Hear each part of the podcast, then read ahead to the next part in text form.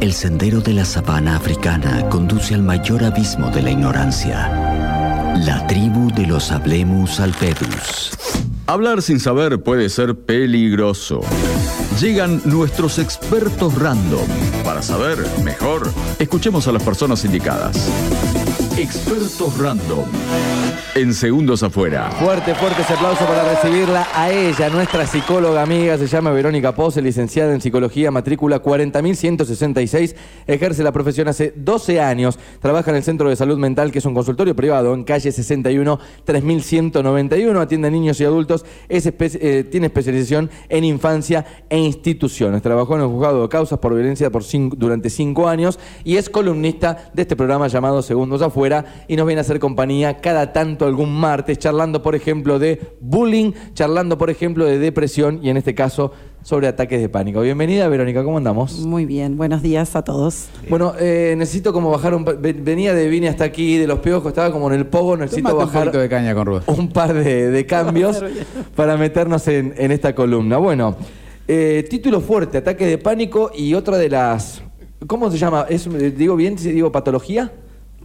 Pues sí. una afección, vamos a bueno, decir. Vamos a un trastorno. A ver, uno de los trastornos, eh, no me gusta decir de moda, porque yo creo que esto ha existido eh, hace mucho tiempo, pero digamos que a los cuales o, cada vez más lo sufre el ser humano, o cada vez se hace más conocido, o cada vez hablamos más de esto, ¿no? Sí, las dos últimas me parece. Ok. Se está empezando a hablar un poco más. Y esto hace bien, ¿no? Digo, viste que hablar de la salud mental es como un reclamo que se viene haciendo hace un tiempo y, creo que, que, está bueno, ¿no? Que todos sepamos un poco Primero darnos cuenta, creo yo. Totalmente. Que, va un poco por ahí. Hablemos de ataque de pánico y yo le pongo dos puntos y arranca Vero. Bueno, eh, lo importante es pensar esto que decías de empezar a hablar de salud mental y pensar que el ataque de pánico no es tan grave como a veces eh, lo comparamos con otras patologías. Un ataque de pánico también se le llama trastorno de ansiedad, se lo puede llamar de esa manera o lo podemos ubicar, es justamente cuando la ansiedad, que cualquiera la puede tener en niveles más o menos manejables, desborda, desborda de una manera intespectiva, que el psiquismo, la cabeza y los recursos que tiene cada uno no le permiten, digamos, manejarla y pasa al cuerpo. Bueno, cuando decís manejable, me quiero adentrar ahí, que yo creo que manejable es. Tengo ansiedad y para mí manejable puede ser encender un cigarrillo. Sí. Para mí manejable puede ser eh, fumar un porro.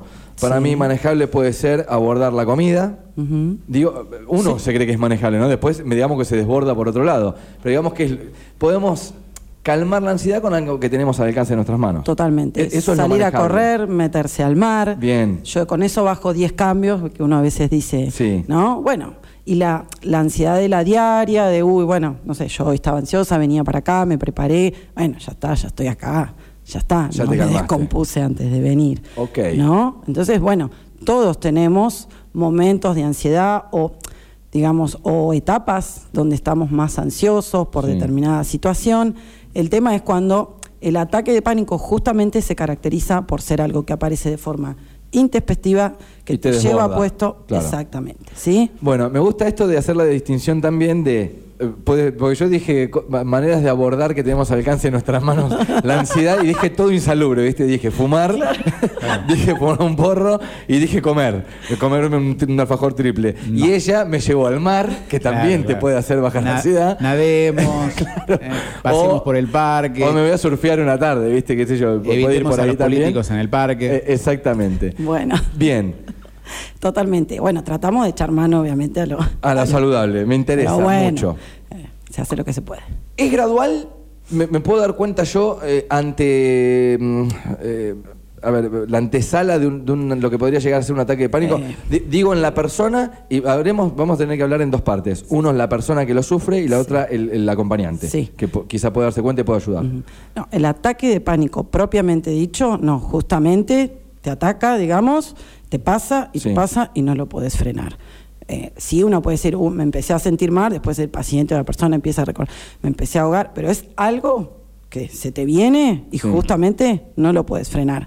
Okay. Lo que tiene de particular el ataque de pánico, que por ahí después cuando uno investiga alguien dice, uy, tuve un ataque, y no, en realidad tuvo una crisis de ansiedad alta, pero no llegó a ser un ataque de pánico, lo que tiene justamente de diferente es que la persona tiene sensación de muerte o de volverse loco. Si uno va a lo que es propiamente dicho un ataque de pánico. Sí. Una persona que terminó en la guardia. O sea, ese es el síntoma, digamos, Digamos, que te, te eh, supera eh, lo- lo, exactamente. normal de decir estoy ansioso por algo. O sea, me voy a morir. Sí.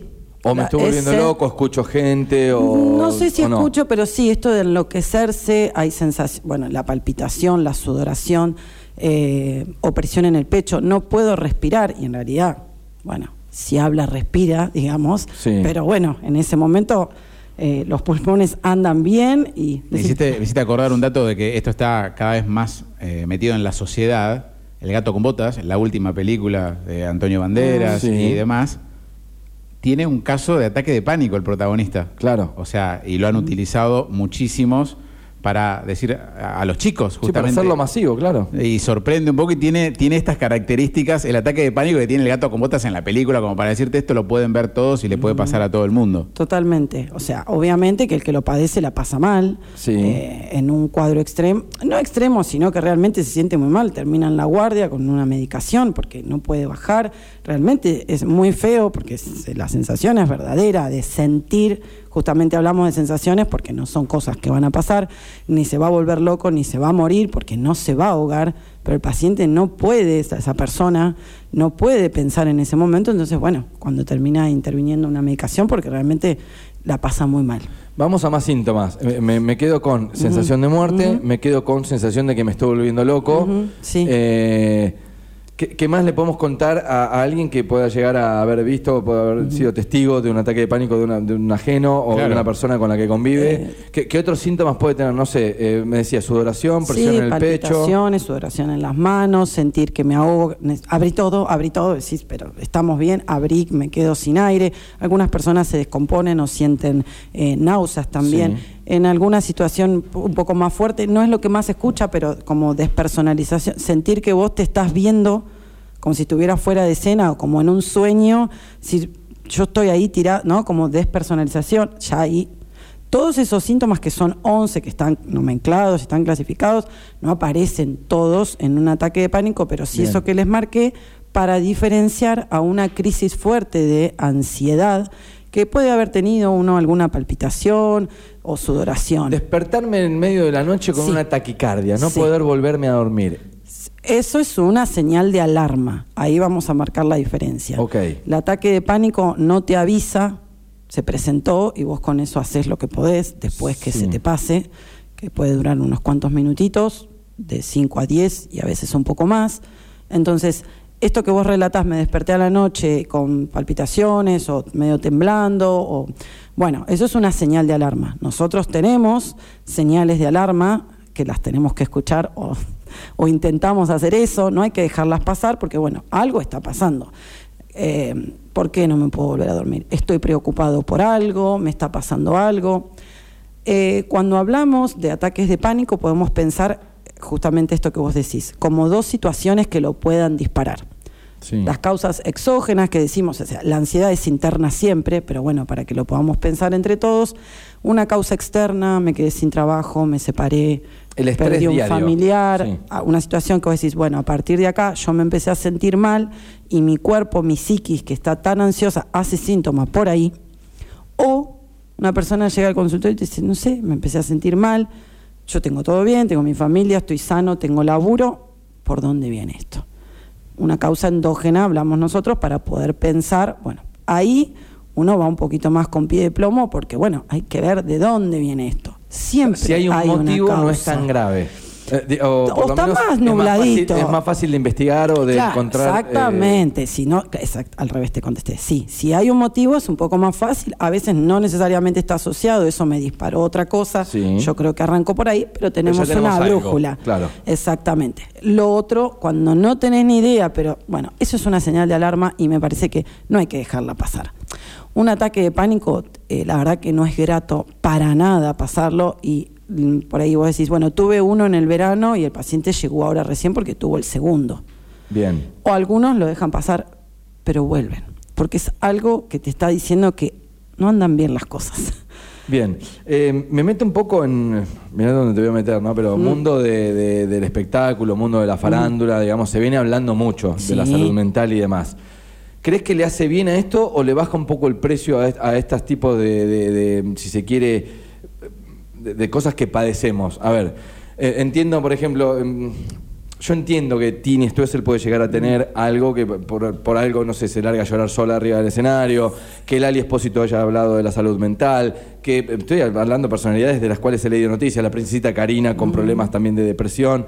Digo, después uno como que las vuelve a ver y están haciendo un show y, che, no era tan grave. ¿No le baja un poco el precio a la gravedad que tiene? Eh, yo creo que lo humaniza y que llega a otros públicos. ¿no?